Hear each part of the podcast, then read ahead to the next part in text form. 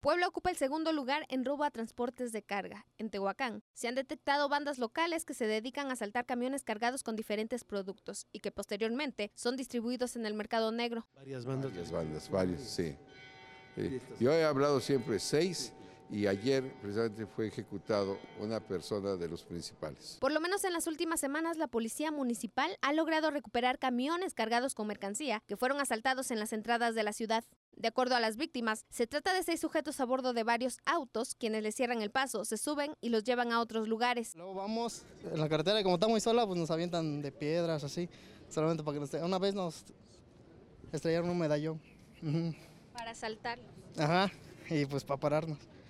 Y sí, estaría bien que mandaran dos o tres patrullas. En todos los casos, la carga es robada por los maleantes. Está entrando al comercio, eh, no al comercio formal, o quizás sí, desconozco.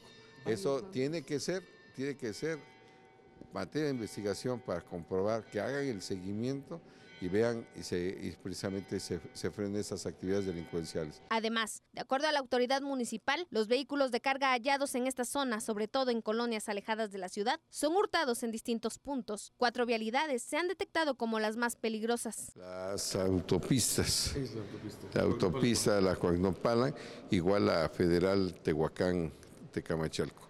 Son los dos puntos. No se descarta la- las otras dos, o sea, la, que la interestatal Tehuacán-Teotitlán, como tampoco se descarta la Tehuacán-Guajuapan. El llamado es para la autoridad ministerial y es que se presume que la mercancía que viaja en camiones y es robada dentro de la ciudad también está siendo distribuida en Tehuacán. Pido que se eh, agilice la investigación este, policial a quien corresponde porque ya no es nada más que localice los vehículos, hay que ver dónde está la mercancía y luego cómo entra al mercado. Para Mega Noticias, Sadie Sánchez.